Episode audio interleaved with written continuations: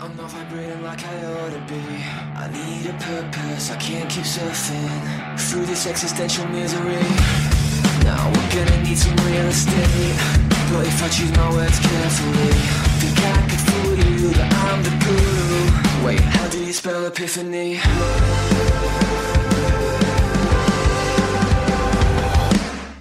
Before the truth will set you free,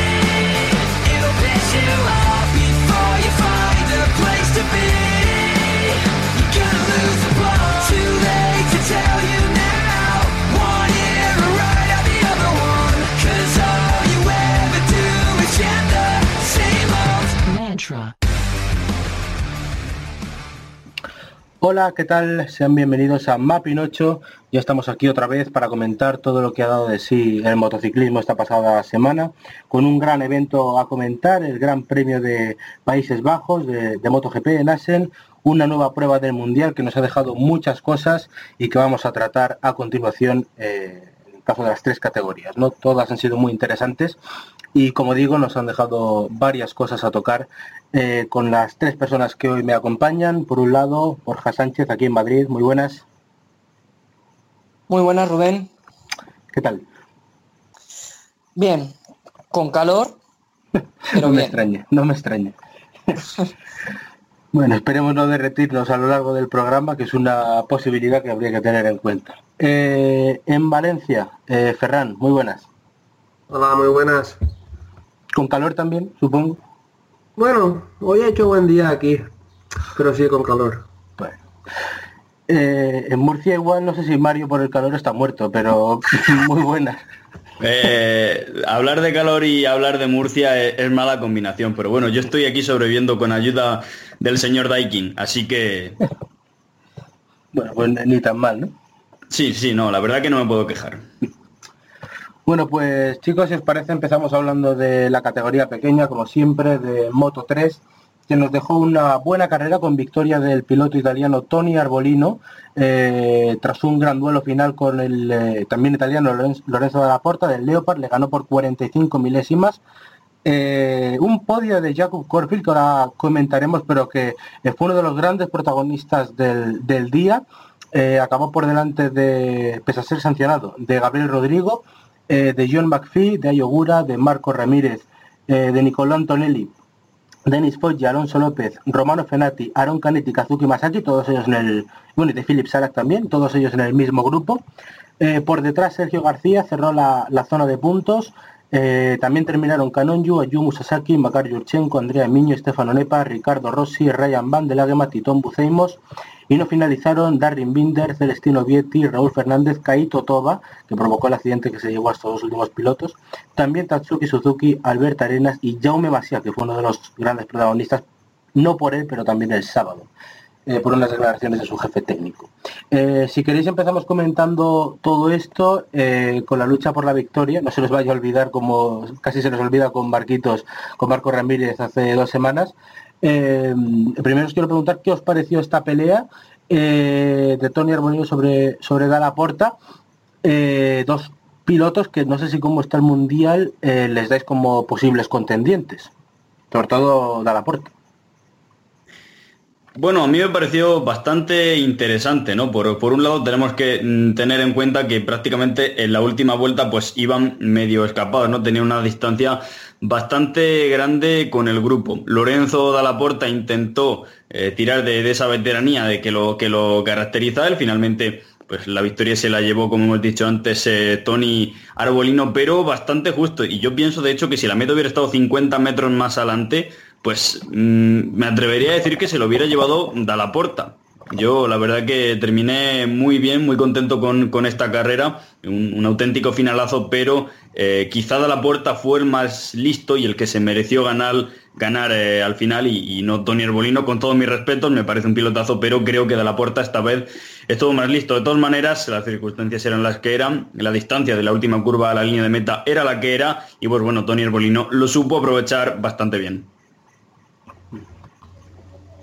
Yo vi una buena lucha, pero yo realmente cuando vi la sanción a, al checo, a, a Confail, pensaba que Dalaporta lo tenía ganado. porque llevaba bastante ventaja sobre Arbolino y, lo hizo muy bien Arbolino llegando a su rueda.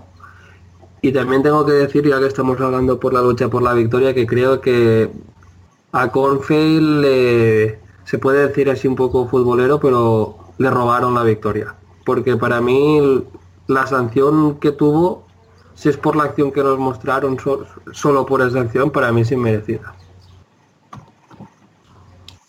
Yo, a, ver, en primer lugar decir que me pasó como, como Ferran, que pensaba que cuando a la porta había cogido tanta distancia, pensé que Arbolino no, no iba a llegar.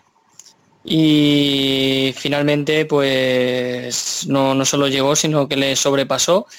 Y aquí estoy, pues, eh, totalmente en desacuerdo con, con Mario porque me parece que realmente el que estuvo más listo fue Arbolino. Eh, aprovechó, aprovechó muy bien la referencia, se quedó detrás y atacó cuando tenía que atacar, protegiendo mm, de una manera para mí prácticamente perfecta la, la de entrada a meta.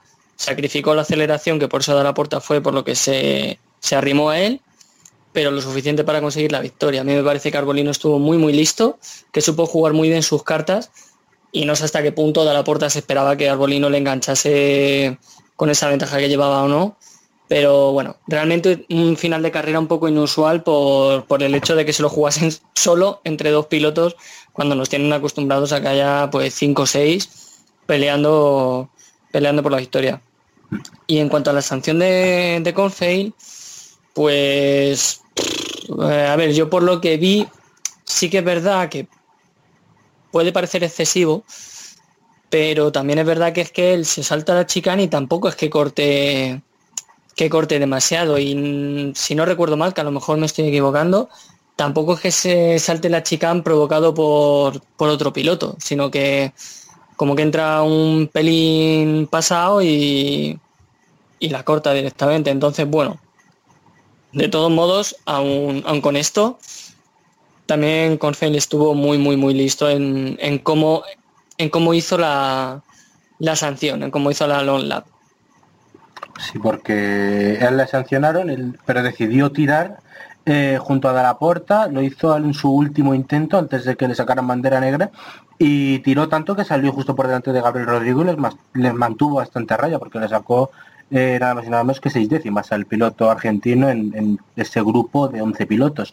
Eh, yo la sanción debo decir que también la veo aplicable porque a mí también me dio la sensación de que lo cortó. Pero tú, Ferran, ¿por qué no la ves sancionable? Exactamente. Pues porque yo no sé si cortó o no, lo que sí que sé es que en esa recta pierde una posición.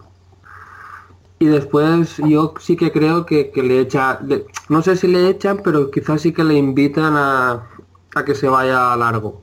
Por eso no la veo aplicable, porque para mí debería ser que ganes tiempo, no que, que pierdas mucho tiempo, porque al fin y al cabo, si pierdes una posición, ya que más quieres. No sé, por eso más, que nada es por lo que no la veo justa, digamos. A mí me pasa más o menos lo mismo que a Ferran, ¿no? Además yo en esta carrera eh, me, estuve, me estuve fijando porque bueno, las, las penalizaciones por, eh, por, por esa misma razón, por, por cortar particularmente la última chicane, que era un sitio pues bastante, eh, bastante peligroso y donde pues bueno hay que levantar la moto y algunas veces pues te comes la curva más de lo necesario, más de lo necesario, perdón, pero se hace pues bueno para, para evitar un, posible accidente. Pero yo me fijé, no sé si os disteis vosotros cuenta también, que a la hora de aplicar las sanciones se les aplicaba solamente a la gente a la que los comisarios estimaban que no habían perdido demasiado tiempo. Hubo otros pilotos, y, y lo decía Ernest Riveras, para los que vieron la, la carrera por Dazón, eh, que, que, bueno, decía, a este piloto no lo van a sancionar porque ha perdido un segundo en el siguiente parcial. Y a mí me parece algo bastante de risa, porque haciendo la long lap se pierde bastante más que un segundo. No sé a vosotros lo que os parecerá. A mí me da esa sensación también de que se pierde más de... Pero bueno, eh, más o menos lo que, lo que en todos, la verdad. Pero no es ya, no es ya, no me refiero a eso. Eh, me refiero al criterio a la hora de aplicar una sanción, porque claro, yo me puedo saltar la curva cedo en la posición a, a los dos, tres pilotos que haya pasado, o a los que sean, y en la recta suelto, y pierdo un segundo en el, en el primer parcial, o segundo y medio, mm, no veo, es que a mí la verdad que me parece mal eso de, de tomarte, eh, entre comillas, la justicia por tu mano, ¿no? Porque son los comisarios los que deben decidir cuándo se sancionan a un piloto saltarse una curva y decir, venga, levanto, pierdo algo de tiempo y así no me penalizan, porque a la larga saben que están ganando. O sea, en la Long Lab se pierde mucho. De hecho, de hecho hubo pilotos eh, que Que se aprovecharon- autopenalizaron. Claro, Sí, se penalizaron, pusieron la venda antes de la herida y tiraron por la por la, la penalti antes de que se la aplicaran. Yo creo que eso fue un un ganar, ¿eh? Más Sí, que sí, eso. autopenalizarse creo que es un, un error. Sí, sí, sí, puede ser perfectamente, pero es que tampoco vi que le mostrasen un warning, ¿no? A Antonelli. Pero no O sea, él, él se la saltó y directamente le se autopenalizó, pero no, le, no vi que le marcasen warning ni nada. Tipo lo que le pasó a Fenati en Qatar. No, pero es que a Fenati sí le marcaron warning. Lo que pasa Ah, que sí, sí le Fenati... Sí, sí, a Fenati sí. lo vale, sí, sí, vale, ya, recuerdo, sí, sí. Claro, pero a Antonelli, que a lo mejor se lo marcaron, ¿eh? Y no lo vimos, pero yo- Claro. no me suena. No, no, en, en pantalla no salió. En Quizás pantalla no salió. metieron y no, y no lo mostraron, que puede ser. Sí, sí, pero vamos, en cualquier caso mal, mal hecho porque no se lo... O sea, realmente es que es autopenalizarte de una manera absurda, pero total. O sea, no sé. Mm, yo no le, encuentro, el sentido a eso. Eh, sí que sí que no veo mal que corten cuando se saltan la chicane y más, pues, eh, como ha dicho Ferran antes, ¿no? Si te invitan a salirte, pues que cortes un poco para decir, vale, me he saltado, pero estoy cortando, estoy perdiendo eh, tiempo. De esa manera, pues no le, no sé que lo haga repetidamente, pues en dirección de carrera no tienen que tomar cartas sobre el asunto. Y es que precisamente lo que vemos que no hace Corfen, Corfen no corta, Corfen le entra en la chicane, se la salta y sigue dando, sigue dando gas. ¿Realmente pierde una posición? Sí, pero es que es una posición que a mi modo de ver ya tenía perdida al entrar en la curva. Entonces es como que se la ha saltado, pero no, no sé si, ni siquiera si, si realmente ganó tiempo o no, porque hombre, estás haciendo menos metros. O sea que quizás sí que ganó algo de tiempo y de ahí viene la, la penalización de él. sí, yo, yo lo ser, también. Es que a mí me, me- me dio claramente la sensación de que no cortaba y aunque perdiera esa posición eh, sí que sí que merecía la sanción. Lo que yo a mí me, me da la sensación también de que las sanciones de Moto 3 necesitan una vuelta de tuerca. Sé, También otros aspectos en Moto 3 que ahora, ahora os preguntaré, pero yo a, a las sanciones sí que les daría un, un cambio. Porque me, me parece que lo de la lo- long penalty en Moto 3 eh, está como mal aplicada. O hay, no sé, hay- se gana- a veces se gana tiempo y, y han seguido optando por, por tiene que perder X segundos, luego la, la, la penalty ha habido grandes premios en los que no se utilizó. Eh, no sé. A mí me da la sensación, no sé si lo pensáis vosotros, de que falta un criterio claro. Aquí, de nuevo. A ver, también es, es el primer año que se, que se hace esto. Si no tenían muchas veces criterios claros para cosas con las que ya llevaban años, pues tampoco les vamos a pedir que lo tengan para algo nuevo. Pero, pero a ver, eh, no sé.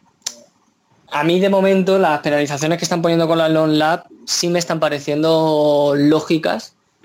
Eh, pero sí que es verdad que por la parte que, que dices que bueno que no no hay como un criterio claro no de que es una long lap penalty que son segundos que es como que lo van aplicando yo creo que sobre la marcha no como Sí, eso es.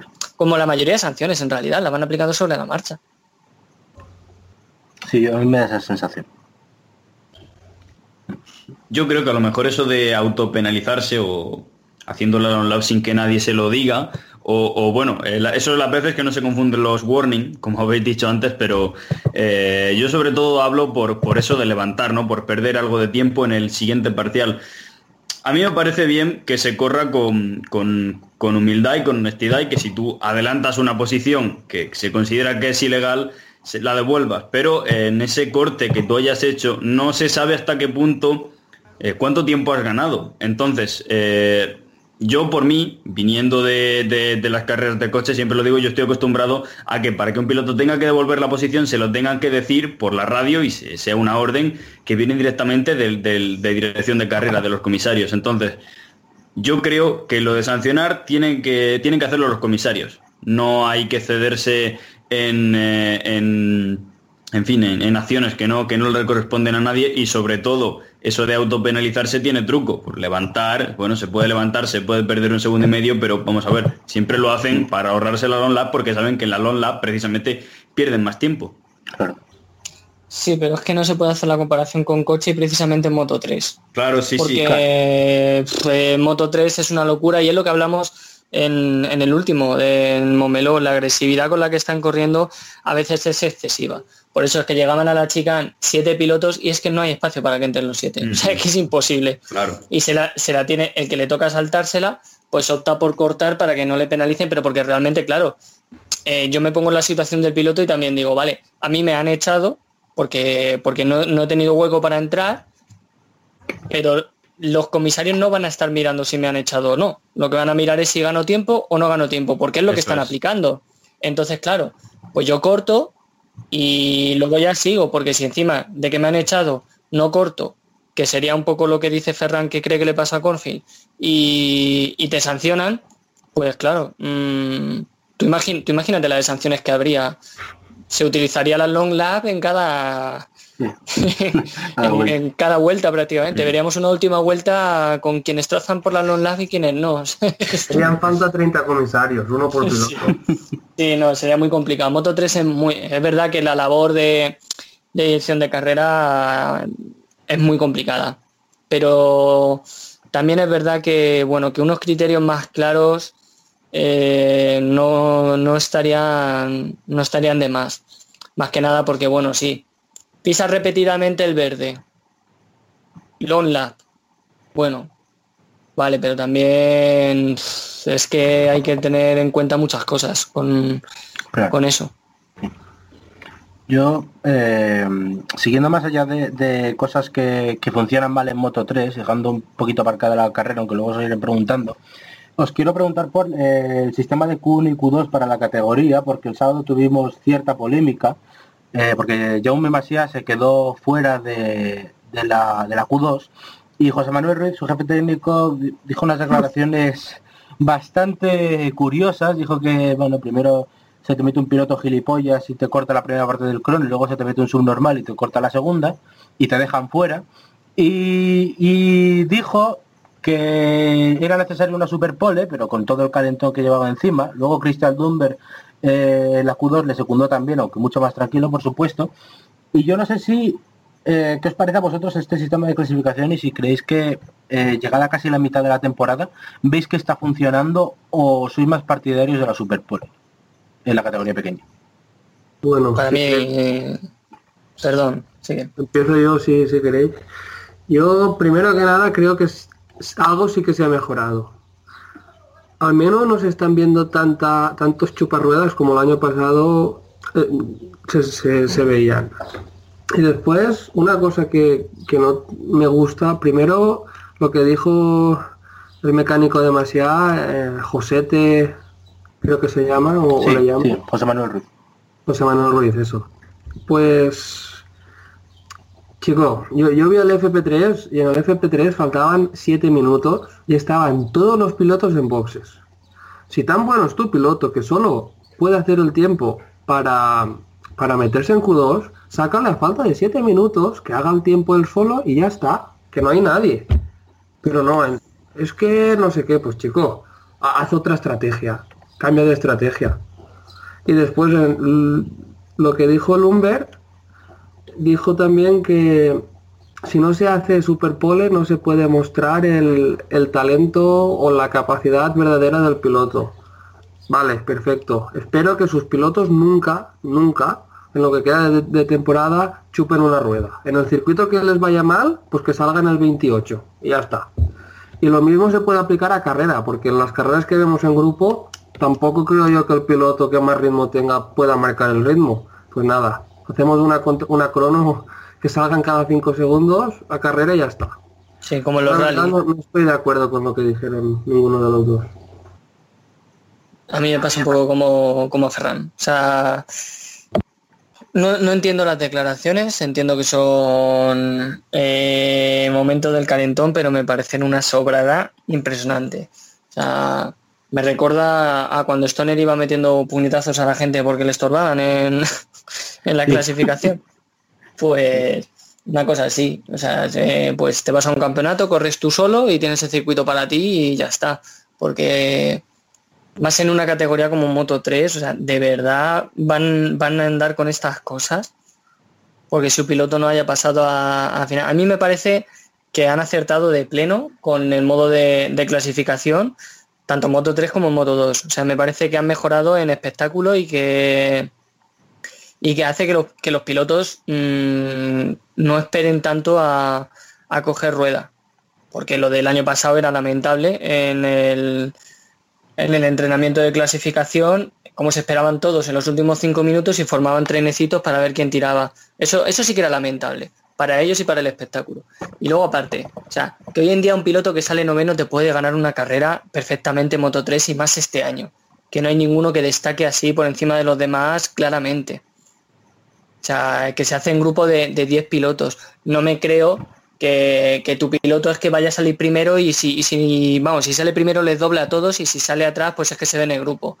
Vamos a tener un poco también de, de autocrítica porque, vamos, eh, es que ya, ya no solo por el, por el hecho de, de que las declaraciones sean unas sobradas, sino porque son una, un, o sea, un muy mal ejemplo para su piloto. O sea, es que, ¿qué puede pensar el, el, el piloto al, al, ver a su jefe decir eso? Pues que, pues claro, yo soy la hostia y aquí me están estorbando, pues no. Entonces que no le puedes enseñar a tu piloto eso. Que enseñar lo que dice Ferran, tiras tú, o si no, sé más listo, o tira antes, tienes tú un FP3 para buscar la vuelta. O sea que, que no, es que no, no me vale esa excusa. Aparte de toda la gente que se le puede echar encima a Masía, injustamente, pero de, lo sabrá exactamente, sí, sí. Que, que, se le echen encima muy merecidamente. Sí, iba, iba, a decirlo yo ahora, esa es la palabra, ¿no? Lo que habéis dicho vosotros. Creo que los cuatro coincidimos en que es, es una, una, auténtica sobrada y, y, bueno, yo me gustaría destacar la, la, labor pedagógica que deberían hacer algunos jefes de equipo de Moto 3 que tienen a chavales muy jóvenes que llegan en muchos casos siendo menores de edad. No se les puede enseñar de esa manera, primero de todo porque en categorías superiores no se corre de la misma forma y segundo porque, no sé, también hay que enseñar a perder, ¿no? Que es mucho más difícil que ganar. Sí, totalmente. Además, mmm, esas palabras encierran un, un, ¿cómo decirlo? O sea, como un malo de superioridad, porque luego dijo también, eh, eh, se siguió calentando y dijo, es que los pilotos lentos eh, de repente te salen delante y yo que soy rápido me quedo detrás. O sea, es que es un desprecio hacia compañeros de, de categoría. Eh, un desprecio de algo totalmente irreal por lo, por lo que he dicho antes. O sea, sí, sí. se están formando grupos de 15 pilotos. O sea, ese hombre que se piensa que los espectadores somos gilipollas y no vemos lo que está pasando. Las carreras están siendo lentas, están siendo muy grupales porque no hay nadie que tire. Entonces, cualquier piloto puede estar adelante. Y si nadie destaca y tira del grupo, pues se van a formar los grupos de 15. En 2017 estaba Mir para tirar. Y se formaban, pues sí, se formaban su grupo de 5, de 6 y tal, pero al final tiraba y iba quitando quitando gente. Y mm. eso que, que, Mir no era de los que más tiraba, porque Mir era, era muy listo también, pero había pilotos que destacaban más, que tiraban también. DJ Antonio tiraba mucho de los grupos. El año pasado igual. Jorge Martín tiraba mucho de los grupos. Belcheki tiraba mucho de los grupos. Y se formaban, pues bueno, por grupos de pilotos de 5 o 6, como siempre Moto 3, pero no de 15, como estamos viendo con unas carreras muy, muy, muy lentas. Sí, sí. Y, y Binder ya ni te cuento, Subi. Sí, claro, y si tu, claro, si tu piloto sale decimocuarto y tan bueno es y tiene mucho más ritmo que los demás, pues coño, que en la séptima vuelta se coloque primero y tire. Porque más sea cuando ha estado delante tampoco es que haya tirado ya roto los grupos. Que va. O sea, es que yo no sé, de verdad, es lo que decimos, yo no sé qué le está enseñando a, a él, pero no, es que no me parece nada correcto lo que la manera que, que tuvo de, de, decir las cosas. y a mí tampoco. O sea, creo que en esto coincidimos los cuatro. Y bueno, si para seguir con motores y casi cerrar, yo os quería preguntar por Aaron Canet, que ha tenido uno de sus peores fines de semana, fines de semana, duodécima posición en carrera, eh, mantiene el liderato con 107 puntos en la general, pero por 7 sobre Dalaporta. Y no sé cómo lo habéis visto este, este fin de semana, pero eh, ha- habló, por ejemplo, de... O sea, ya le vimos cuando estaba en Onda que se quejaba y, y prácticamente sentía envidia de KTM y ahora le ha pasado justo al revés. No sé si, si Fernando Alonso le ha poseído, pero la, la elección ha sido totalmente incorrecta. Idéntica, sí. Sí. No, a ver, eh, eh, es verdad que la sensación es que el año pasado la KTM corría más y que este año la Honda corre más. Así todo, mm, Confield hizo tercero. Eso. Sí. Eh, Sí. Yo Canet este fin de semana me puso de los nervios, porque es que lo veías en el grupo y siempre iba último. Se caían cuatro delante, llegaban tres por detrás y decía pam, le adelantaban. Pasaba cualquier cosa y, y- y es que, ah, no sé, a mí me, me- me ha defraudado muchísimo porque encima aquí hace creo que dos años ganó una carrera súper bonita. No sé si fue de- hace dos o hace tres. Y no sé, está líder del mundial, pero más por los problemas de Dalaporta que por otra cosa. Yo veo a Dalaporta y a Arbolino mucho más fuertes que él. Aunque Dalla Porta- él- Sí, de la puerta si no hubiese roto Momelo iría líder, ¿eh? Sí. Y rompió la moto, que no fue culpa de, de una caída suya. Eh, Para, mí lo de lo de Canet es un poco en la, línea, a ver, de lo que hemos dicho siempre. Eh, aparte de lo que habéis comentado ahora, que es, cierto, que, su moto pues se ha visto que, que andaba menos en otros circuitos, sobre todo Mugello Momelo le podía penalizar mucho, pero Asen no es un circuito que se caracterice por una velocidad punta muy alta. Entonces, ese argumento en, es- en este circuito no se lo compro. No se lo compro. Es como si lo dice en el siguiente en Saxerry, no se lo compro. Porque eh, más en una categoría como Moto 3, el motor no es lo más importante. El año pasado Jorge Martín ganó el Mundial corriendo contra una moto que era un pepino, que era la de Besecchi, por ejemplo. Entonces, me parece que quizá es el piloto que puede ser a lo mejor más completo, más junto con Dalaporta, pero pero también le, le veo que tiene que que tiene que darse cuenta de que bueno él también achacaba que la puesta a punto no había sido buena ¿eh? eso también hay, sí. hay que decirlo que no solo habla de velocidad sino de puesta a punto pero tiene que a lo mejor ser un pelín más agresivo quizá se puede decir como como en Le Mans Mm. Como lo que hizo en Le Mans, pues un poco así todos los fines de semana, porque es que si no, sí que es verdad que parece que se lo comen, ¿no? Que parece que cualquier cosa donde esté Canet va a terminar eh, en mitad de grupo. Sí, sí, tal cual. Encima, la carrera que ganó tuvo una, en Austin tuvo una suerte tremenda. Porque cayó Suzuki que iba escapado y después Masia adelantó, creo que fue a Fenati o Arbolino, no, no, no recuerdo bien, y gracias a eso él sacó un pelín de ventaja que le permitió ganar, o si no creo que tampoco hubiese ganado. Puede ser. Bueno, pues eh, si no tenéis nada más que comentar, si no os dejo el fin de semana algún algún nombre más, eh, pues pasamos a, a Moto 2, aunque eh, de la general decir que, bueno, eh, Canet, eh, decimos sigue líder 107, de la puerta 100, ojito eh, Antonelli, que se pone tercero con 83 puntos, cuarto Arbolino con 76, quinto Vietti eh, con 68, sexto Masia precisamente con 65, tampoco anda lejos en la general, visto lo visto. Octavo McPhee 58, noveno Toba 51 y décimo Rodrigo 50. Em, em, pasamos ya a Moto 2, por tanto, eh, con victoria de Augusto Fernández, que tuvimos el piloto de- del equipo de Sito Pons, la primera de su, de su carrera eh, en la categoría intermedia, por delante de Brad Binder, que acabó a seis décimas de él. Tercera posición para Luca Marini, eh, a 3,6 segundos. Luca Marini que se encontró un podio, igual que Augusto Fernández y Binder, esa primera y segunda posición. eh, porque Alex Márquez se, fue al suelo cuando, lideraba, seguido por Baldassarri. Baldassarri intentó adelantarle, se le cerró la rueda delantera y bueno, tiró al, piloto español que parecía encaminarse hacia su cuarta victoria consecutiva.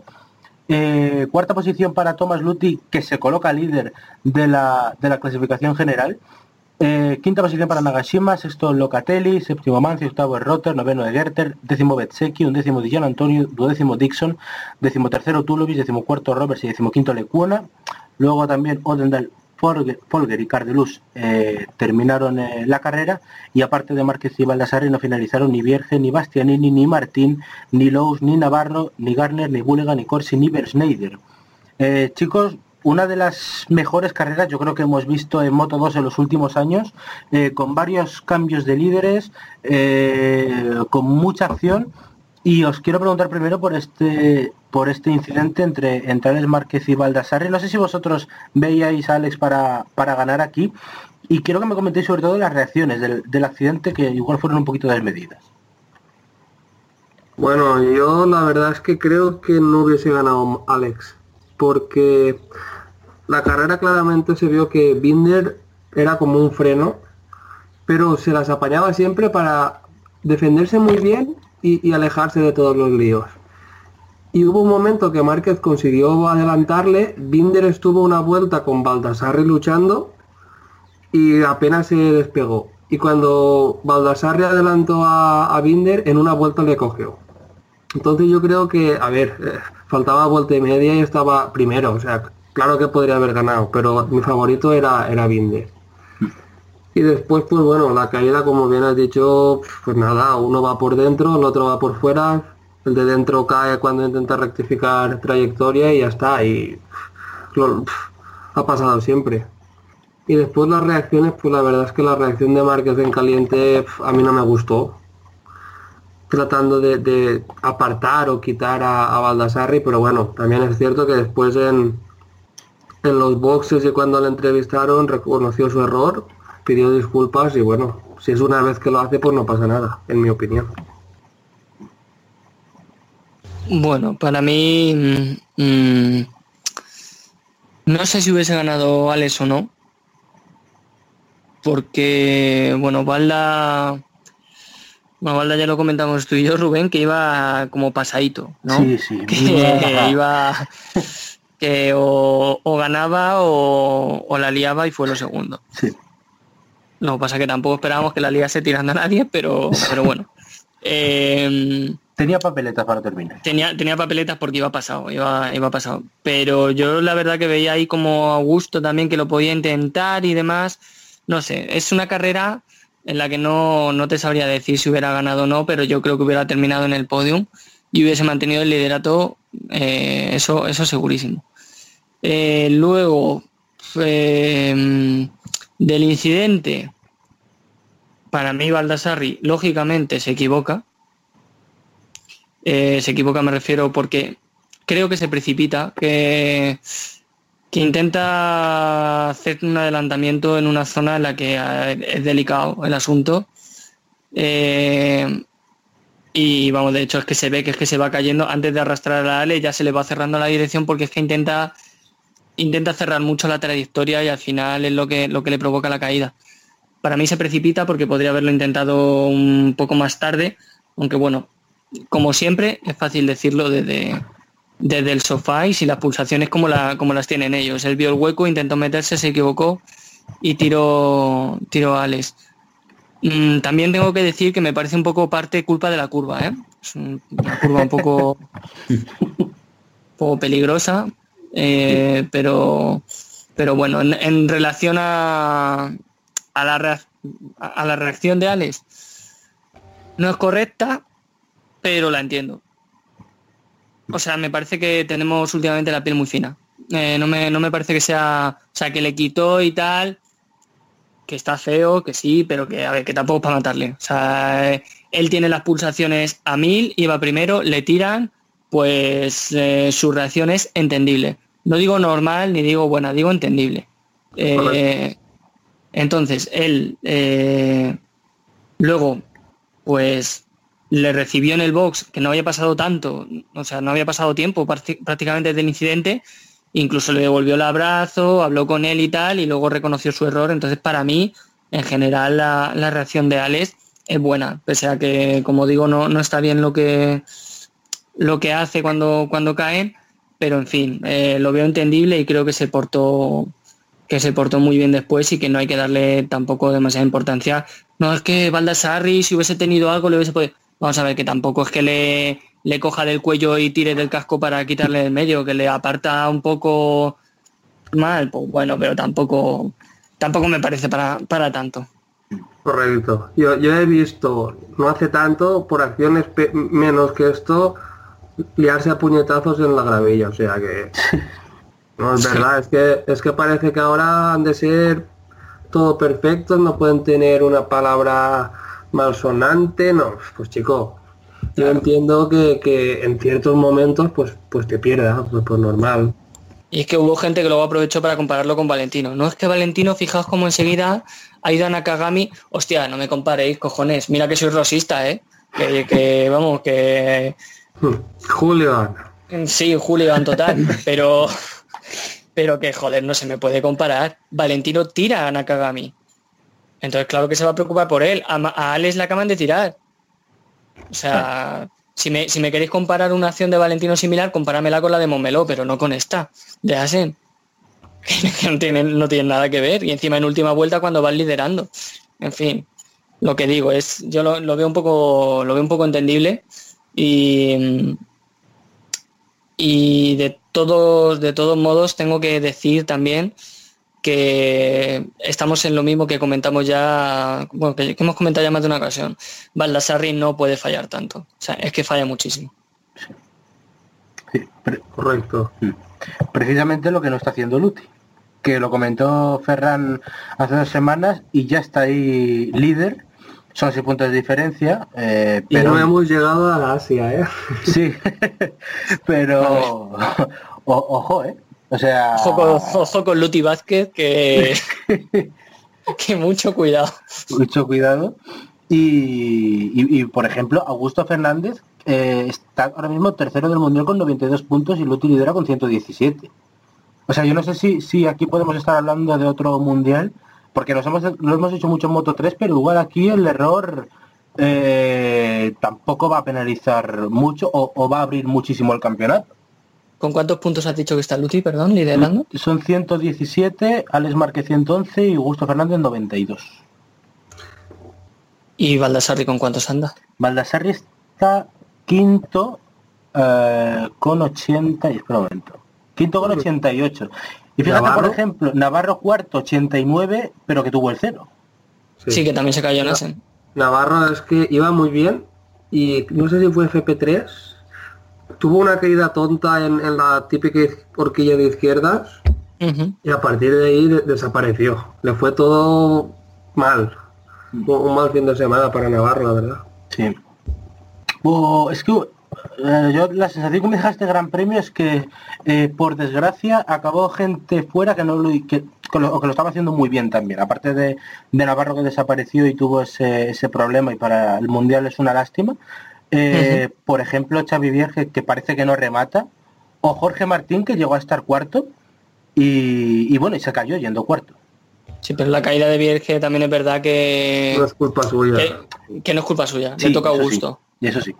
Le toca a Augusto, le desequilibra y se cae. Muy parecida a la que tuvo el año pasado Rins con Mark, solo que Mark la, la salva a sí. Buena pero pero es una es muy parecida. Eh, y además eh, Luti, con toda la suerte del mundo, eh, no De se cae Luti porque no hizo nada. Sí, sí, de que se lleva también, eh, se lleva la pierna, Vierge tiene mucha suerte, Luti no se cae y Bastianini se lleva también pues una caída cuando estaba ahí luchando con el grupo delantero. A mí me dio mucha mucha lástima por los dos, tanto por Vierge como, como por Bastianini.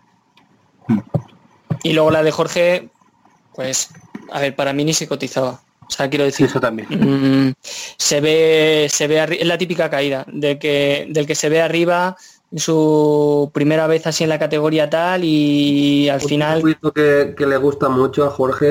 Él siempre Claro. ha dicho que hace- Asen es su circuito. sí sí sí y termina cometiendo un error es lo hemos, esto lo hemos visto así de veces Eh, o sea hecho- digo, digo así de veces como si se me viese la mano pero estoy haciendo el gesto de Sí. muchas De, de- de- de hecho, a, a Mir en MotoGP lo dijo que, que, eh, se vio liderando y pensó que o se tranquilizaba o duraba dos vueltas. Ese Sí, es es el, que mu- el vértigo. Es muy típica. Eh, mira, mira, que se lo pregunten a Lorenzo Momelo lo que le pasó. Pues una cosa más o menos así. Solo que Momelo con la. por la curva. O sea, en, en Jorge el caso es una comparación de coña, ¿eh? Vale, es una comparación de coña. Si hacemos una comparación en seria, pues puede ser lo que le pasó a Zarco en Qatar. En su primera carrera. Sí, cierto. Y bueno, no sé si os dejo la carrera algún algún nombre más. eh, o si os pregunto también por el mundial, no sé si veis, por ejemplo, a Augusto Fernández para llegar, porque realmente esto se está se está pegando mucho. O sea, os he dicho los cinco nombres, pero es que Marini está con 84 y el Rotor está con 81.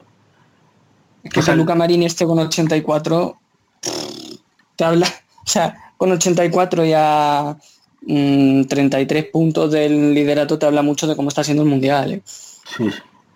Marini que se encontró el podio y, en las Sí. declaraciones fue como, bueno, pues mira. Pues, espera, pues me lo he encontrado y ya está. Sí. Y ya está. Pero vamos, igual que Binder se encontró la segunda posición y Augusto prácticamente la victoria, aunque creo que Augusto lo hubiese peleado.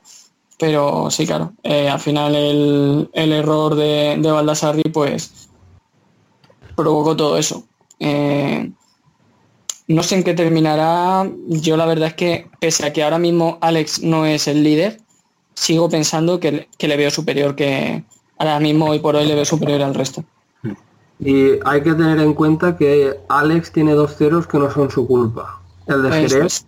que cae Garner delante y se lo come, no, no es culpa suya. Y este. Sí, efectivamente. Para mí, si las cosas no se tuercen, pese, a que ahora esté así y que con la tontería ya llevamos casi la mitad de- del campeonato, eh, mm, no, no creo que se le escape a, a Alex. Yo, yo me da la sensación de que este es su año, de que este sí, y, por fin, y me, me alegro por él, aunque, aunque a algunos les pueda parecer mentira. Eh, me alegro por él, pero no sé, espero que no le pase, no sé si es equiparable, pero lo que le pasó, por ejemplo, a Jorge Martín el año pasado, en Moto 3, que todos sabíamos que era superior y por H o por B no remataba. Le costó mucho, sí. Sí, pero Jorge también tuvo muy mala suerte el año pasado. Ah, por eso lo digo, porque es lo que ha dicho Ferran, son dos ceros que no son culpa suya para Alex y espero que no entren en ese círculo vicioso. Es que mira, ese mundial se lo lleva Luti Es y más allí y más allí en Valencia que, que, que voy a estar viéndolas. Eh, yo también. yo, yo Bien, salgo al circuito con una pancarta diciendo que cancelen ese mundial y se repita. O sea más o menos lo, lo que pidió la gente con el final de Juego de Tronos lo pediría yo con el mundial de Moto 2 Pero- pero- repitan esto porque o sea que no no menosprecia a Luti eh, o, o sea vamos a ver. Eh, Luti es buen piloto y tal pero lleva más años que el sol en Moto 2 o sea no, no me parecería más que es que tampoco, pues sí, siempre está ahí. Y bueno, por lo que hablamos, se lleva el mundial por. Pero no está siendo el mejor piloto ni, ni de lejos para mí. A mí en Twitter me dijeron de, uno me dijo de todo por decir que era, pues eso, que para mí no estaba siendo el mejor y que era líder por suerte. Pues vale. Es que no se puede criticar a los pilotos. Claro. Es que O aquí sea, eh, es que en Twitter no se puede criticar, criticar entre comillas, porque tú ahí no le estás criticando. Pero no se puede decir. No se puede decir. que es regular, no sé, es que Claro, claro.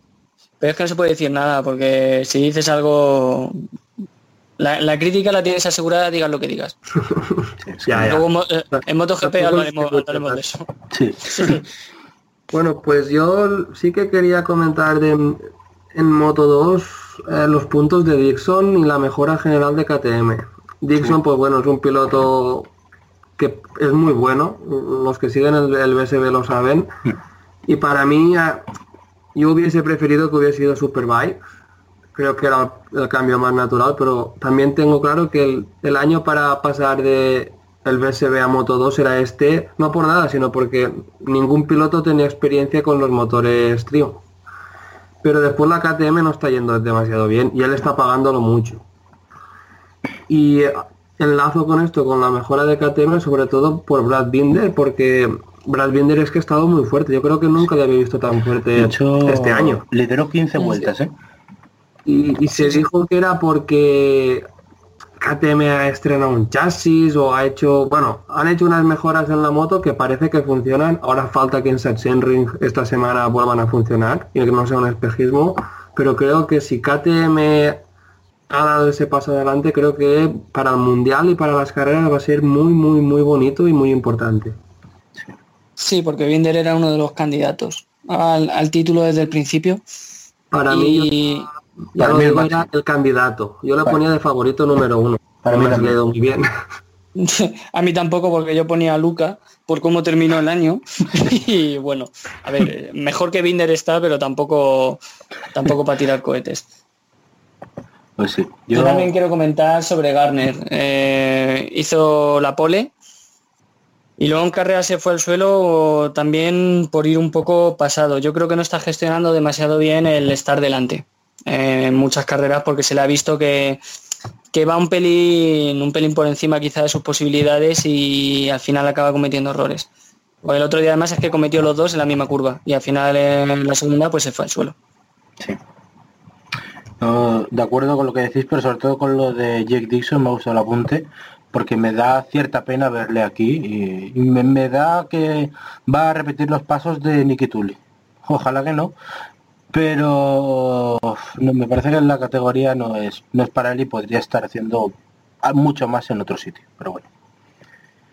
Em, pues eh, la clasificación general, ya para cerrar con, con Moto 2 y pasar a MotoGP, la recuerdo, Luti 117, Marque 111, Augusto Fernández 92, Navarro 89, Baldassarri 88, Morini 84, Rotor 81 y luego ya Binder 64, Bastianini 56, porque se- seguimos remarcando aquí a, a Enea, y Remy Garner con 41. Eh, bueno, pues en MotoGP, ya en la categoría reina, eh, victoria de Maverick Viñales, la segunda de Yamaha y la segunda del piloto eh, de Roses en, los últimos dos años. Eh, por delante de Mar Márquez, la tercera posición para otra Yamaha, la de Fabio Quartararo. Cuarto Andrea Dovizioso, por delante de Morbidelli y de Petrucci, que ahora luego comentaremos también el lío que hay en Ducati a raíz de esta carrera. La séptima posición para Kraslo, la octava para Mir, noveno Miller, décimo Gianone, un décimo por Espargaró, duodécimo Luis Espargaró, décimo tercero Oliveira, décimo cuarto Bañaya y décimo quinto Siarín. Rabat y Abraham cerraron la clasificación y no finalizaron Johan Zarco, Takaki Nakagami, Valentino Rossi y Alex Rins. Eh, Alex Rins se fue al suelo cuando lideraba, eh, dejó a Mir delante, al final le acabaron pasando. Luego eh, la gran pelea entre Viñales, Márquez y Cuartararo que se acabó decantando del lado de Viñales. Un Viñales imperial, chicos. Eh, no sé, merecidísima esta victoria, ¿no? Realmente, o sea, un fin de semana impecable.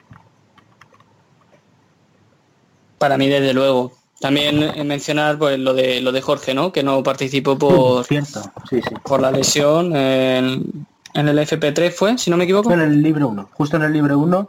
Ah, en el 1, eh, verdad, perdón. sí, en, el, sí. en el 1 que fue el viernes, sí.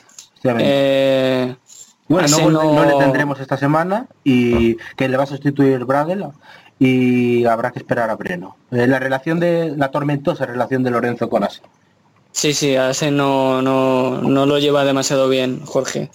Mira que era Pero un circuito que, que- que solía ganar y todo, ¿eh? pero pasó aquello de la lesión y Sí. desde entonces, bueno, mentira, porque el año anterior Bautista le tiró en la primera curva de la carrera y desde entonces no, y, lesión, en el, y en el anterior Simoncelli eh, le tiró. ostras, es verdad, pues, pues En mira, el 2011 le tiró Simoncelli. sí, sí, sí, sí, me, me acuerdo, me acuerdo. Pues Así mira, que, sí. que fue donde vino todo el lío de lo de, bueno, en fin, todo lo que vino después. Sí, sí, sí, me acuerdo, me acuerdo. Pues, por eso. Sí, bueno, pues en cuanto eh, pues a la carrera en sí, eh, Viñales para mí una victoria merecidísima. Eh, no sé, ha hecho, ha hecho un fin de semana muy constante como, como venía haciendo últimamente en los últimos grandes premios, pero esta vez sí que lo ha rematado el domingo, esta vez sí que tenía ritmo y, y lo supo, o sea, supo pegar el, el tirón cuando, cuando tenía que hacerlo, pese a que cometió algunos errores antes de irse largo y demás.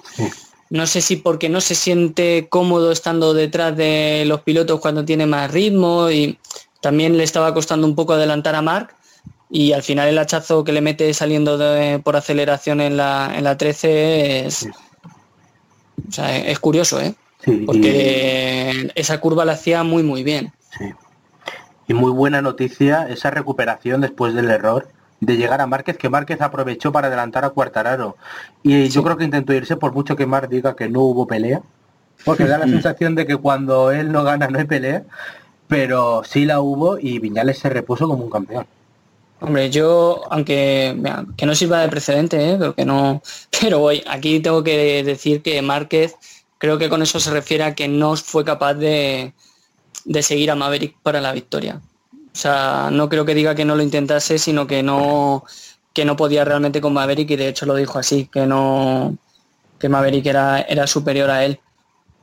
Y es que se vio. O sea, de hecho Márquez mm, creo que estuvo muy inteligente en, en intentar meterse en, en pelea. Siguió un poco la rueda, lo que pudo, lo justo para separarse de Cuartararo y conseguir un segundo puesto que es que, vamos, le tiene que saber a Gloria, porque Rins se fue al suelo y Dovicioso mm, muy por detrás. Entonces, y encima ahora viene Saxerry, Su pues para mí particular. estuvo, claro, para mí estuvo de estuvo de 10 la carrera la carrera de Mark. Eh, no se metió en demasiado lío, mm, no sé, muy inteligente. Y Cuartararo, pues que mira, nos está metiendo una callada de boca a yo creo que a prácticamente todos, porque yo creo que pocos esperábamos que hiciese esto con, con una MotoGP. O sea, el, el nivel que está mostrando para un rookie con una satélite es brutal. O sea, a mí me, me está pareciendo increíble y más estando pues todavía un poco arrastrando la, el- la, operación Y del del antebrazo. Eso es. Lo, Y... lo iba, lo iba a comentar yo ahora, pues es posible que, pues bueno, ese pequeña, esa pequeña falta de ritmo, que aunque fuera muy bueno, pues bueno, yo creo que igual lo hubiera dado para ganar la carrera, ¿no? Yo creo que sin, sin estar convaleciente de esa operación de síndrome compartimental, no sé lo que me seréis vosotros, pero eh, el domingo pudo haber sido el día de Cuartararo. Yo creo que sí. Yo creo que por- yo creo que no sí porque a- una vuelta, a ver, eh, es que a una vuelta siempre ha ido bien, o sea, su tercera pole esta que consiguió, la segunda consecutiva, pero lo que le vimos en los entrenamientos es que sí tenía ritmo para luchar. Lo- y, y al, al acabar la carrera es verdad que acabó con el brazo visiblemente tocado. Hinchado, sí, decían de hecho Hinchado. que después del podio iba, bueno, se, se fue a poner hielo. Sí, sí, sí, hinchado lo tenía porque se apreciaba un, un pelín que lo tenía que lo tenía hinchado, pero no sé yo si hubiese podido con Maverick, ¿eh? o sea, quieras que no Maverick es Maverick y el ritmo que que estableció con goma ya usada, con goma ya con muchas vueltas, eh, tela, ¿eh? que se marcó ahí un- una serie de 1.33 que no, no sé si Cuartararo hubiese podido contestarla.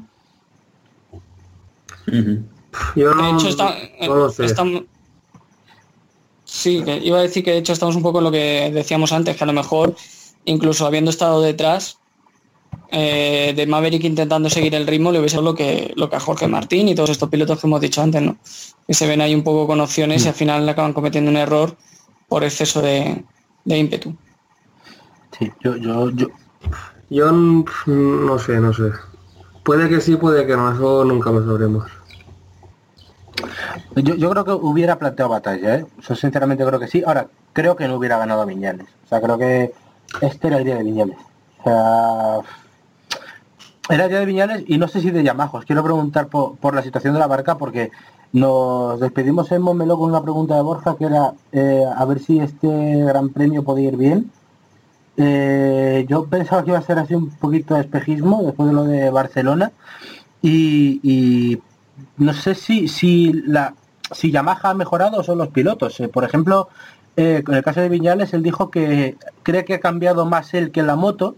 Eh, Julito Simón, su coach, hablaba de, de algo más de humildad en el caso de Maverick, pero también dijo que la moto iba mejor y al final lo que nos hemos encontrado son con tres Yamaha en el top 5 a excepción de Valentino. No, no sé si lo veis que, que de verdad es un paso adelante o, o no. A ver, es que que realmente hagan dos carreras seguidas buenas para mí no es, no es síntoma de que la moto vaya mejor. Asen es un circuito en el que por lo general la Yamaha ha ido bien. O sea, yo hasta que no vea... Perdón, ¿qué? Que, que Asen es un circuito que, va bien para Yamaha y Cataluña también. O sea que por eso yo, como Ah, tú, sí. con pintas también. Sí, sí, sí. Además, el año pasado, vamos a ver en Alemania, porque el año pasado justo fue cuando Valentino quedó segundo, que fue el único que el- parecía que podía seguir un poco de ritmo a Márquez que al final, ¿no? Eh, o sea que Alemania, para mí la clave va a estar un poco en Breno, en ver cómo se comportan en Breno, que fue donde el año pasado Uy, uy, uy. se dieron la, la hostia de realidad. Hola. Eh, ¿Cómo? hola, Ferran. Ferran, Ese se ha caído. Hola, hola. Sí, es que Ahora sí, está ahí. había perdido Ahora. un segundo. nada, Sí. nada.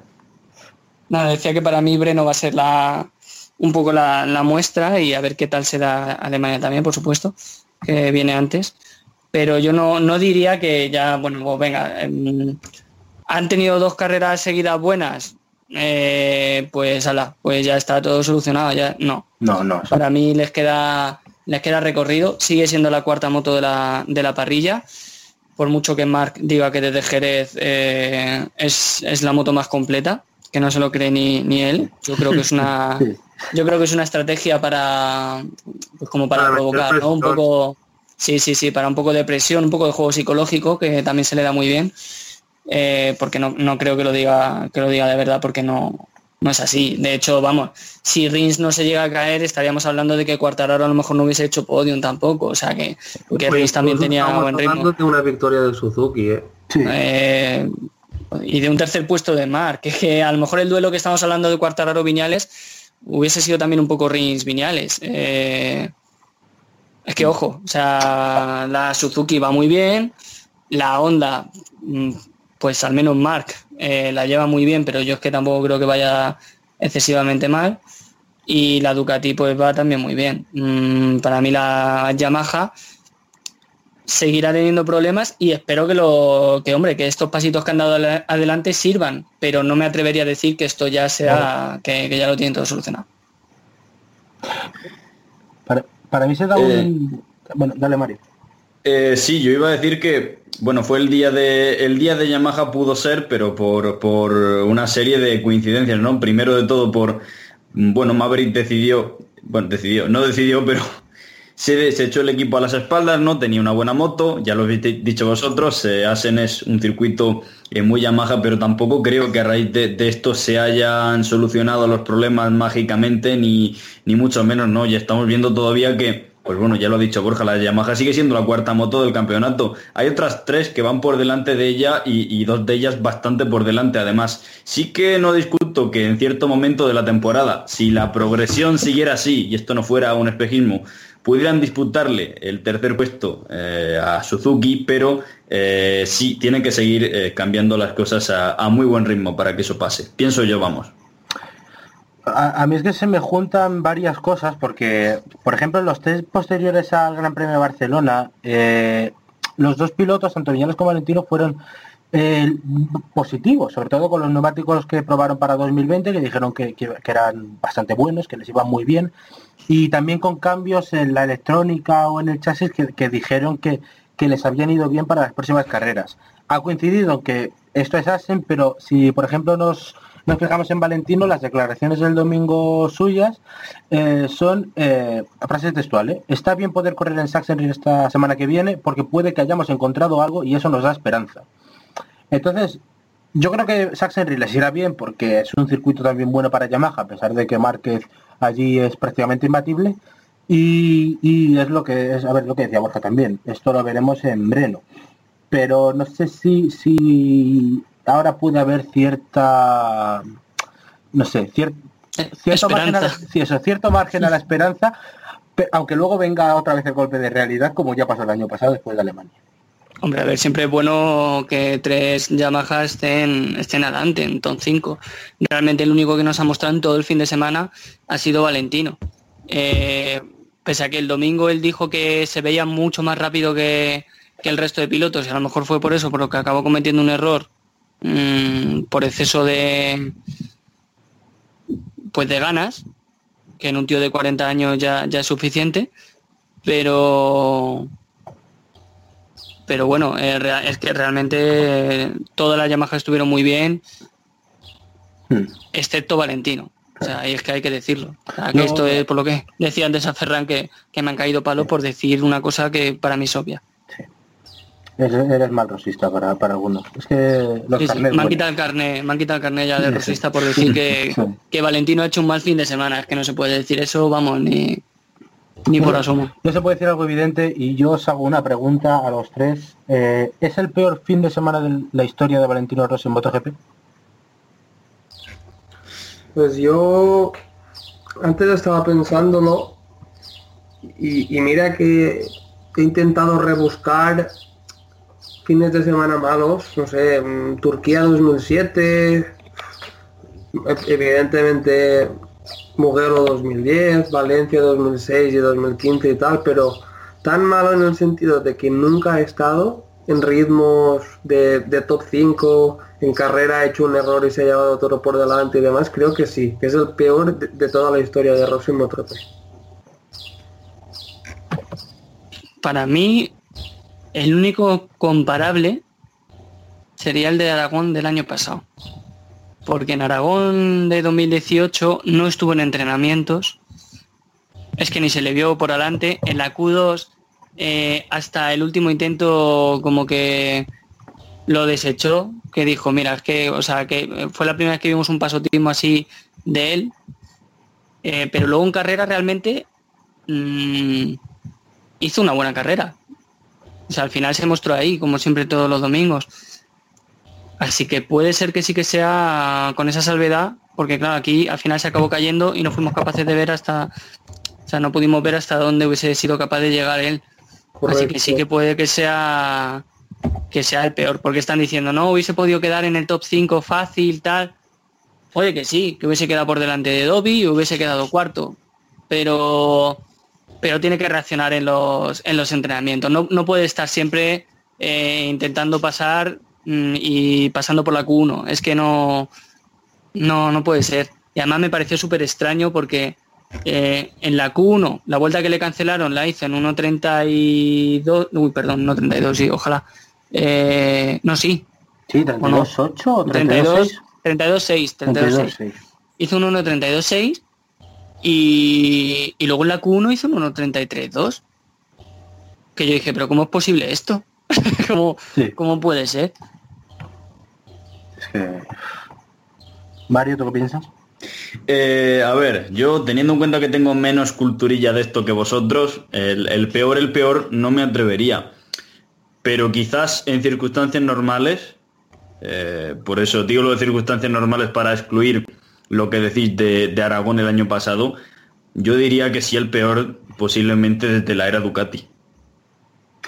Es que eh, ahí entra para mí la comparativa, porque él, o sea, Ducati fue una malísima etapa, pero era el mejor. Sí. Eh, aquí eh, ha tenido fines de semana muy malos y este fin- este año lo hemos visto, por ejemplo, en los que él estaba mal eh, y, y durante y el viernes y sábado sus compañeros estaban bien y el domingo se daba la vuelta. Y es que este domingo todos se mantuvieron arriba y al final Valentino, aunque la progresión pareciera que era que era buena, al final te encuentras con el tercer cero, tercer cero seguido, que eso sí que es algo que no le pasaba desde Ducati. Solo le ha pasado dos veces en MotoGP. Pues sí, además eh, esto como que coge más, con un poco más de importancia al tratarse de Asen. O sea, es que es Asen. Es un circuito que a Valentino le va muy bien, circuito donde ganó en 2015, donde en 2016 eh, la carrera también se le dio bien, en 2017 ganó, y el año pasado en 2018, porque lo vicioso le echó en la primera curva, pero si no le llega a echar la primera curva habría que ver quién hubiese ganado esa carrera.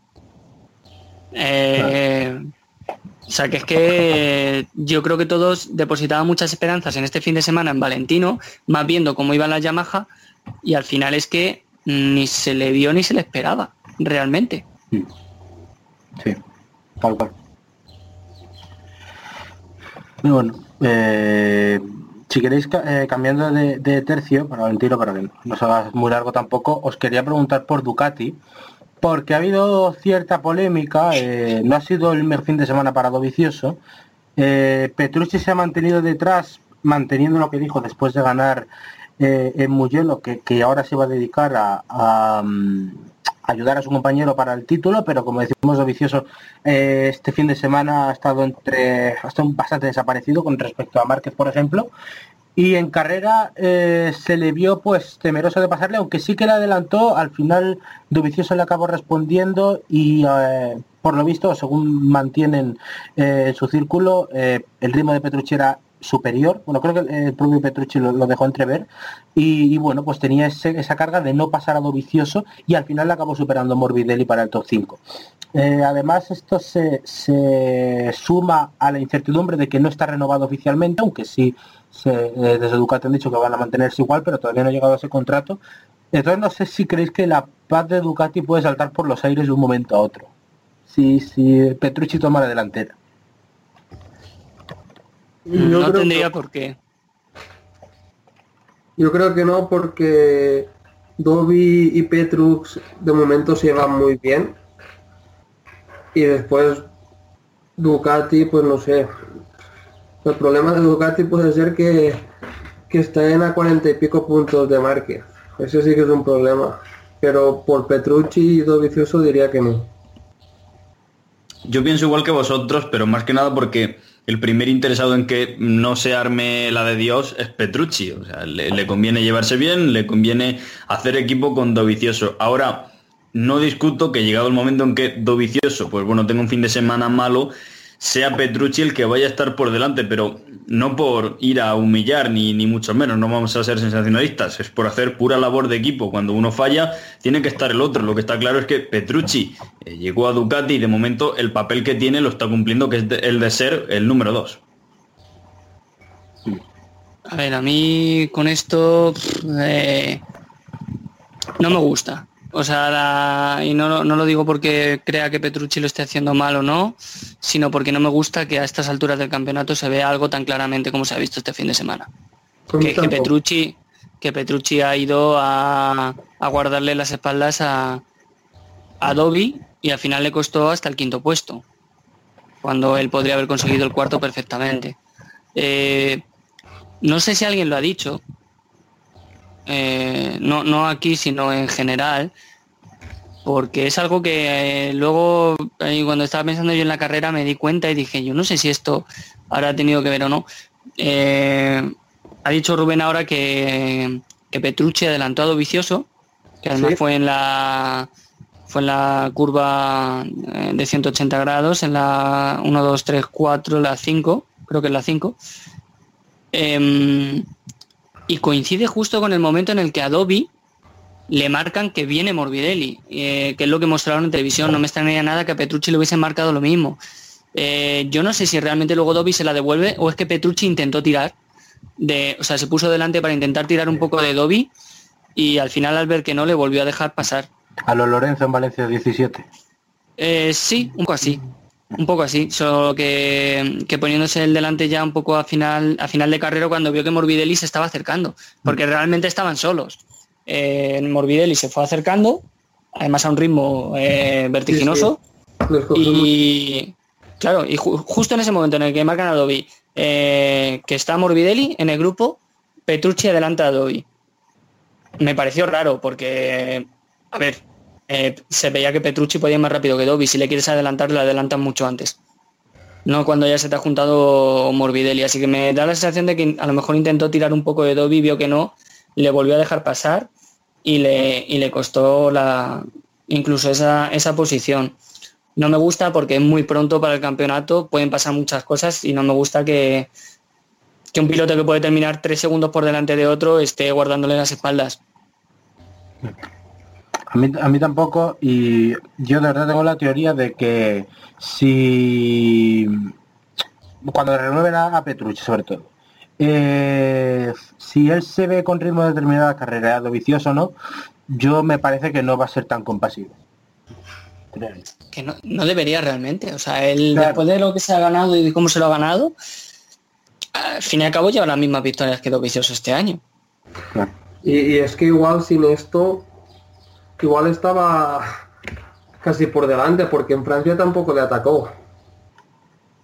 Claro. Cierto. Y- Sabes que Sí.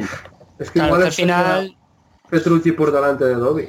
que al final, do- o sea, Petrucci está haciendo, pues hay un poco, sí, mucha labor de equipo para que Ducati, pues bueno, pues que mantener la paz, que no se vean, pero también un poco por orgullo del propio Petrucci. A Dovizioso ya ves tú si le tembló el pulso cuando pagó Ducati lo que pagó por Jorge y luego se le ventilaban cada carrera. Claro. Pues eh, Petrucci puede hacer un poco eso, están al inicio del campeonato. Otra cosa es que se estuviese jugando el mundial y estamos en, mm, pues, en Motegi, pues entonces te digo, vale. Pero ahora no sé, no me, no me parece porque es que con la tontería, si esto sigue así y Petrucci sigue en esta línea, puede quedar subcampeón. Hombre, es que mira, ¿Por- mira, por la- mira general. Mira la general, marque 160, Dovizioso 116, que no es que esté a 20 puntos, es que está a 44, Petrucci 108. Claro, Y lo que ha dicho Ferran, que porque en Le Mans no le atacó y aquí tampoco, si no estaría por delante. Claro. Sí, yo yo me, me- me da la sensación de que Petrucci eh, acabará atacando más que nada por lo que decís del orgullo. O sea, es que queda muy mal que en la séptima octava carrera eh, un piloto se dedica a guardarle las espaldas. Y no solo en, en, en carreras, sino que los entrenamientos solo ruedan juntos, eh, hacen el juego de rebufos, en fin.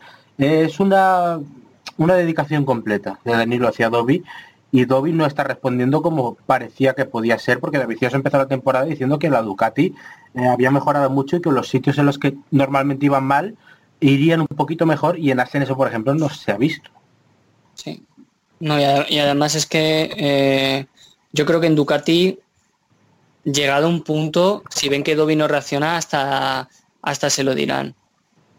O sea, hasta le, hasta le dirán a Petrucci, oye, tú da, da el máximo, que Dovizioso ya lo tiene perdido. Yo sí. Yo, yo creo que en el momento en el que Petrucci fi- firme la renovación, quizás cambian un poco las cosas. Sí, yo voy por ahí también.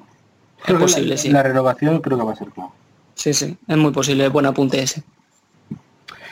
Bueno, eh, no sé si queréis hablar de alguien más de MotoGP o pasamos con la general. Algún nombre que nos dejemos.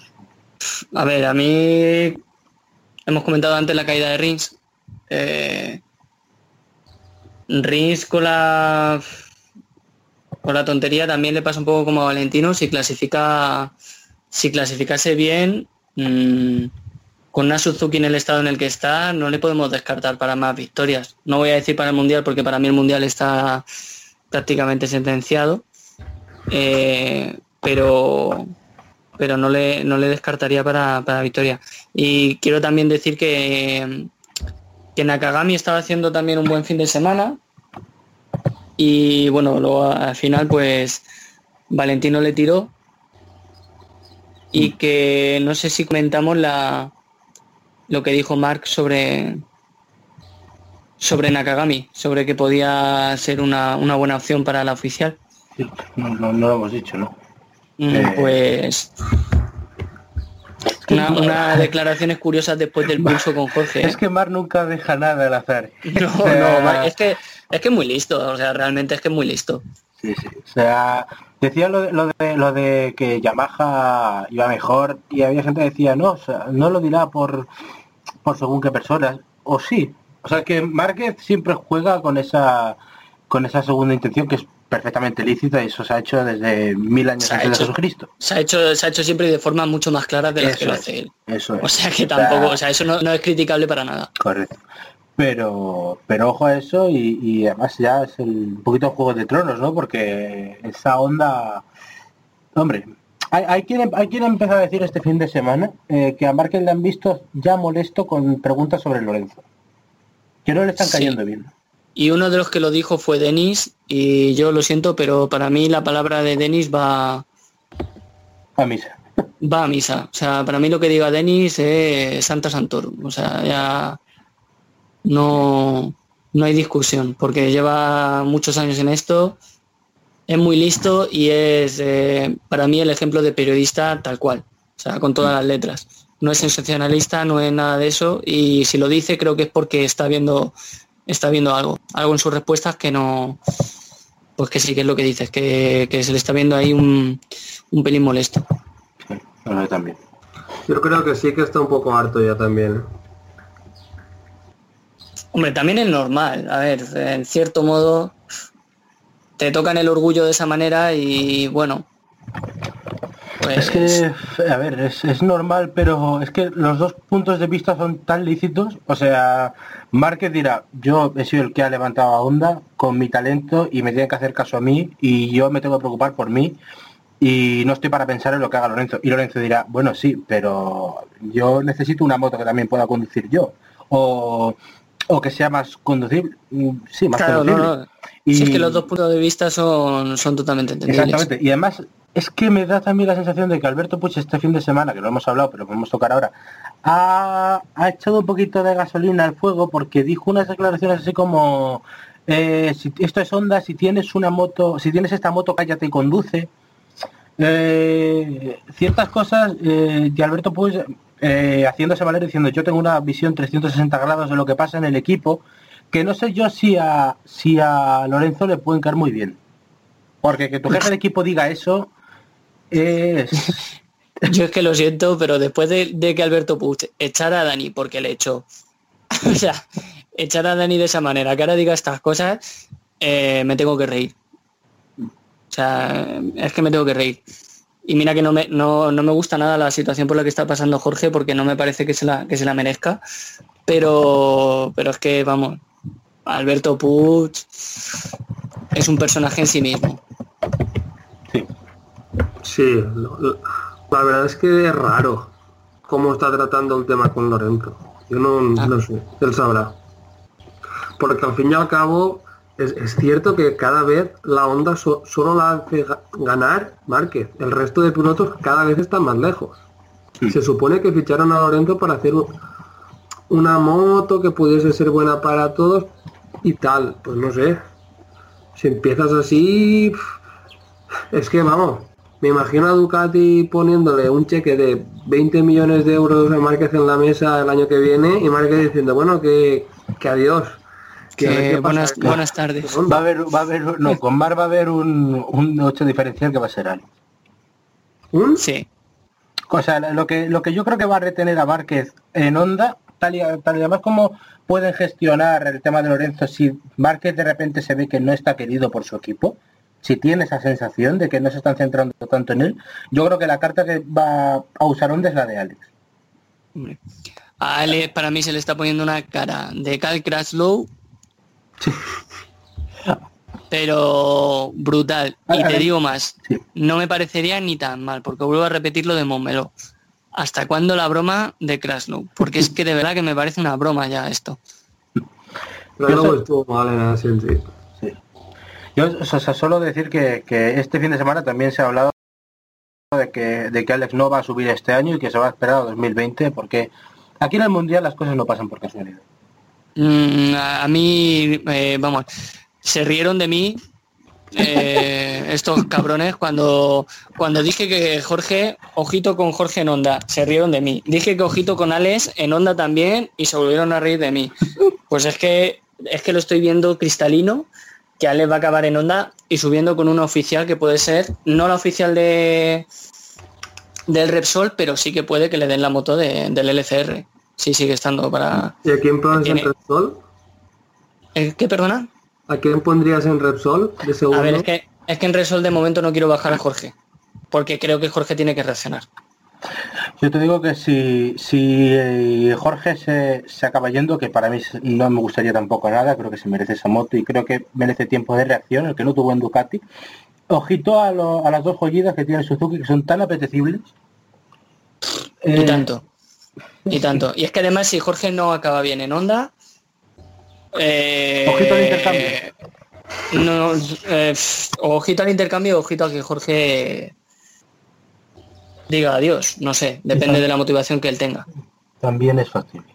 porque lleva, claro, dos años en Ducati así un poco difíciles y luego le sumas otros dos años en Honda un poco difíciles, con la edad en la que se planta, eh, puf, complicado, ¿eh?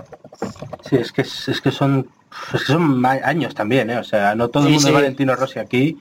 Y Lorenzo ya empieza a tener una edad considerable. eso es. Sí, sí, sí. Que por muy mayores que nos sintamos es así. sí. Y, lo- y los... y- o sea, Pues van a hacer como Rossi de correr hasta los no sé cuántos años. Claro, y, y, o sea, es que de verdad hay que poner en, en, em, en perspectiva los cuatro años que va a tener Lorenzo, o cinco, o sea, con esos tres cambios de marca que no todo el mundo soporta. O sea, realmente Claro. ahora mismo Jorge debe tener una fortaleza mental brutal. Sí, siempre la ha tenido. O sea, siempre la ha tenido y por eso decía también que, que creo que reaccionará. Porque no creo que le... eh, ni que sea bueno para él, ni, ni para Honda, que al final no lo haga y le tengan que, que bajar de la, de la onda porque no sé yo si encontrará otra moto o si él querrá encontrarla. Eso sí. Bueno, dirá. También es verdad que si un, está teniendo tantas lesiones últimamente, pff, a mí no Sí, me eso- extrañaría nada que Sí. decidiese, bueno, hasta aquí hemos llegado. No Eso tiene que mostrar nada a nadie, no creo que vaya mal de dinero. No. Hombre, un poco justo a fin de mes sí que llega, pero... pero bueno, siempre le puede ayudar su padre, ¿sabes? Eh, Como... Con Augusto Fernández va a llevarse ahora un dineral, ¿eh? Ya ves. Por el método Lorenzo que llaman. Sí, sí, sí. Y con Arbolino, También. También. que... Pues nada, Ojo, Lorenzo Coach, Y ni tan no mal. sé. Y, y bueno, ya para terminar, yo también quiero hablar de... Bueno, eh, un apunte nada más, tampoco hablar mucho de ello, pero sobre Mir, ¿no? Que se la vio, se le vio bien, pese a que lo que dijo, que, que se vio arriba y, y como que le temblaron un poco las piernas, pero a ver, es normal también, ¿no? sabe, con 20 años o 21 que tiene, no sé cuántos tiene, por ahí andará. 23, Eh. 23, 23 es mayor, ¿eh? Ah, 23, que es mayor que, hostia, pensaba que era de la edad de Cuartararo por ahí. No, no. No Pero- porque vale, vale. él debutó tarde ya en el Mundial. Claro. Ah, es verdad, es verdad, sí. Vale, Luego no, ya- no, espérate, reculo, no, son 21, perdón. Ah, Sí, sí, no, es de Vale, septiembre del 97, Joder. yo le echaba más, le echaba más. joder, es que a mí 23 se me ha hecho como mucho así de repente. He dicho, hostia, con 21 años ganó el Mundial de Moto 3, no me, no me sonaba eso para nada. No. Así que, bueno. Eh, creo que es un poco normal también que en su situación ahí la primera vez eh, viéndose delante, pues le pasara eso. Se desinfló un poquito, pero bueno, se dejó ver y esos, esos despuntes mm, para mí dicen mucho de, de la calidad que tiene. De acuerdo. Veremos a partir de ahora qué tal va, sí. Sí. Pues sí. Eh, bueno, pues eh, para cerrar ya con, con MotoGP, decir la, la general Márquez liderando 160 puntos, Dovizioso 116, Petrucci 108, Rins 101, Valentino Rossi, que aún así sigue como el mejor de Yamaha 72, Cuartararo 67, Viñales 65, eh, ahí podemos confirmar también lo de la cuarta moto, eh, Miller 60, Paul Espargaró 52, eh, Carl Kraslow 51, Nakagami 48, Morbidelli 45, Alexis Espargaro 31, Mir 30 y Lorenzo 19. Eh, ya ahora sí para cerrar, eh, os voy a preguntar la porra de, de Sachsenring. Eh, a ver qué Yo no, yo no digo nada. Yo no digo nada. Yo solo digo que no, en honor a Ruth que no está. También vamos a decir que Paul con la con la lesión muy bien eh, el fin de semana en general. Verdad. Sí, la verdad es que pon la KTM empieza a funcionar, ¿eh? Sí. Paul, empieza a, ver- empieza a verse que que puede que puede llegar a algo en, en un futuro si siguen así, pese a que Zarco no termine de, de despegar con ella. Y tras decir Pedrosa que es una moto muy complicada de pilotar. Sí, sí. Mucho. Bueno, pues No la porra entonces. Sí, sí, yo, no, yo no empiezo, yo no empiezo. Ganador de, ganador de Moto 3, ganador de Moto 2 y podio de GP. Venga, va, me la juego yo, que estoy inspirado. Eh, Masia, Moto 3. Moto 2, voy a decir Garner. Y Moto GP, ojo, ojo lo que voy a decir en Moto GP. Voy a decir Dovicioso Oigo, Hostia, oigo. Sí, sí. Madre No, mía. no. Me esperaba eso. Para... ¿Estamos jugando a fallar o a...? No, no. estamos jugando a agapar. Porque entre Garner y Dovizioso... Oye, ¿por qué no? Hizo Pole Garner, pues Sí, sí, no, no, oye, que... primera victoria. Yo, yo No, lo- si lo- no, lo, no lo digo porque no fuese posible, sino porque, joder, porque no me, no me lo esperaba para nada. no, no. Dovizioso, Viñales, Petrucci. Creo que Márquez Sí, le pasará Márquez. como en Austin y en su circuito fallará. Mm, interesante. Pues- Es, es un farol grande, pero, pero si pasa, que Si pasa, Sí, te, sí te encumbramos, vamos. Por los loles. Vamos. Pues si me dejáis seguir a mí y, y yo voy a, a tirarme otro piscinazo en Moto 2, pero bueno, Ay. primero Moto 3, bueno, que va a ser otro piscinazo igualmente, porque yo en Moto 3 voy a apostar por Kaito Toba. Eh, en Moto 2 se la lleva, no sé, el Rotter, por ejemplo. Y en Bueno. MotoGP, sí, no, no es... Bueno, Y en MotoGP, pues yo creo que ya, lo, que ya le va tocando a Cuartararo, porque bueno, corrió bastante bien este fin de semana, pese a estar convaleciente, ya lo hemos dicho. Eh, Sachsenring es un circuito en el que puede ir bastante bien. Eh, segunda posición va a ser para... mm, Vamos a ver, segunda posición pues va a ser para... Para Márquez. Y en la tercera va a terminar eh, Dobby. Bien. Vale, pues para mí en Moto 3, eh, Vicente Pérez. Arriba. La- Arriba. arriba España. Eh, a ver, no. En Moto 3. uf, Es que en Moto 3 decir algo es como. Como muy, muy, muy heavy el asunto. Eh, voy a decir de la porta Mm. en Moto 3. Eh, en Moto 2 voy a decir Alex. Y yo es que estoy yendo más al seguro, la verdad. Y en MotoGP, pues Karel o Bradal, que corre en casa. Bien. que sustituye a Lorenzo, pues no, en MotoGP creo que se la lleva Marc. Eh, segundo Cuartararo, tercero Valentino. Vale. Yo, eh, a ver, perdona a todos, ¿eh? Creo que en Moto 3 gana Rodrigo. ¡Hola! Eh, bueno, no, no, ni tan mal, ¿eh? Ni tan mal. En Moto 2 gana Luti. Venga. Y en MotoGP, eh, Márquez, Valentino, eh, Viñales. ¿Lo has, lo has apuntado todo? ¿O No, esto lo apunto en la reescucha y ya el lunes que viene eh, os paso. nos reímos, no? Sí, Bien, eso es. Eso es. vale. Pues nada. Eh, ¿Alguna, ¿Alguna porra más de caída o algo así? Ya que la otra vez que apostamos se cayó en la Hombre, mitad. podemos decir aquí cuándo va a caerse Sam Lowe's. Eh, no sé, ese tipo de cosas. Bueno, eh, hay que decir que Nasen lo echaron, ¿eh? Lo, lo tiró este. Martín, Por, sí. por eso, sí, sí, por, sí, por eso lo digo, porque ya era él por por, por, por su propia voluntad. Pero bueno, si, a- si queréis, o sea, yo qué sé, número de, de, de abandonos en alguna categoría, porque este año estamos teniendo bastantes abandonos en todas las categorías. Los abandonos Eh, son muy, son muy complicados. Vamos a hacer una- un abandono por, por categoría. venga. uno, uno por categoría. Yo en Moto 3 diría, por ejemplo, Antonelli. Arriesgadísimo. Arriesgadísima apuesta por mi arriesgadísima apuesta por mi parte. Iba a decir Rodrigo, pero es que por no quitaroslo alguno, que queráis después. Em, en Moto 2. A ver, en Moto 2, en Moto 2. Eh, pi, pi, pi, Moto 2, Augusto. Ay, ya, por Dios. Augusto, que después de la, de la victoria se venga arriba y se caiga. Y en MotoGP Esto es como, ¿no? Después de la primera victoria viene caída. viene, Sí, viene sí. la caída. Sí. Y en MotoGP, mm, a ver, alguno así que... Yo, yo qué sé, en MotoGP. Dos vicioso. Eh, Morbidelli. Bien. Venga, ¿quién va? Si queréis las las digo yo, las tengo medianamente claras. Venga, va, yo también la digo. Eh, Moto 3 Antonelli. un chico. Madre mía. Qué amarrate.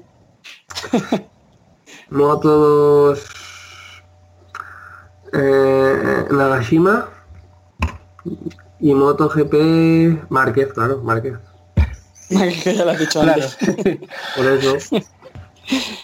Uf, yo eh, en Moto 3 creo que se va a caer Toba. Eh, Vaya hombre. Sí. Lo siento, pero estoy en conflicto de intereses. Vaya. Eh, eh, en Moto 2. En Moto 2 se va a caer Alex. Y me va a dar mucha pena, pero creo que se va a caer Alex. Y en Moto GP Dovicius. Mario, yo que tú apostaría lo seguro y diría los que ha dicho Rubén que van a ganar. sí, no, le, iba a preguntar, porque como ha dicho que en Moto 3 se va a caer toda, le, iba a preguntar, Rubén, ¿por qué no has apostado tú en Moto 3? Pero, y sintiéndolo mucho por Ferran, creo que es... No, de hecho creo que es por ti, Borja. Voy a, vamos a decir que en Moto G- o sea, en Moto 3, en Moto G3, ¿sabes? En Moto 3 se va a caer Rodrigo. No, eso es Esa- esa la he Rubén, dicho eso es yo, la he dicho yo. Ah, pues mira, mejor todavía. En Moto 3 se va a caer Rodrigo, así lo digo con más firmeza. En Moto 2 se va a caer, eh, uf, no sé. Yo es que creo que lo de Alex Márquez fue un espejismo y que le va tocando ya otra vez volver a la realidad. Así que Alex Márquez en Moto 2 y en Moto GP, eh, uf, esto ya es un poco más complicado. Em, no sé, vamos a decir... Karel Abraham, besa, besa seguro. Eso es. Que luego continúe, aunque luego continúe, pero es caída igualmente. Mira, Janone Ah, vale, es una sí. buena opción. Si es, si es, sí, bueno, sí, ya me has convencido, Rubén Llanone. es que, eh, claro, yo pensaba que os referíais a caída y abandono, pero si luego, vale, vale, me lo apunto ya Bueno, para la siguiente, sí, no. sí, Eh, realmente cualquier cosa, ¿no? Eso es. vale cualquier cosa, ¿verdad? Bueno, pues cerramos ya nosotros por hoy, ¿no? Pinocho, y luego ya, ya os digo que el próximo programa ya leeremos esto y nos reiremos. Y bueno, pues un auténtico placer, voy despidiendo. Eh, primero Borja, que sabes, un placer. Que por cierto, le pueden seguir en arroba borja-sánchez46. Eso. Los hooligans también nos merecemos esas cosas. Eso es. Para que se, se de ofendidites. Sí, sí, te ofendides. Bueno, pues nada, muchas muchas gracias Rubén y, nada, buena tarde también a, a Mario y, y a Fran. Eh, Mario, gracias también. Un placer haber contado contigo. Le pueden seguir también en arroba arroyo-f1. Creo que es eso. Sí, sí, lo, ha- lo has dicho bien. Pues muchas gracias a vosotros, como siempre, por, por dejarme acompañaros en, en este programa y bueno, yo la semana que viene no sé si podré estar porque el Gran Premio de Alemania me pilla de viaje y no sé si lo podré ver, pero bueno, en cualquier caso nos escuchamos dentro de 15 días y si es con suerte ya la semana que viene. Muchas gracias. Gracias a ti. Y también muchas gracias, Ferran, que le pueden seguir en arroba FSA Pistola. Creo que lo he dicho bien también. Sí, lo has dicho perfecto. Pues nada, un día más, un placer comentar las carreras con vosotros y hasta la próxima. A nosotros nos pueden seguir en arroba eh, mapin8, 8 con letra. Eh, a mí también en arroba eh, Rubén-DXT. Y nada, decir que ha sido un auténtico placer y que nos escuchamos para el próximo Gran Premio de Alemania, para ese post. Hasta luego.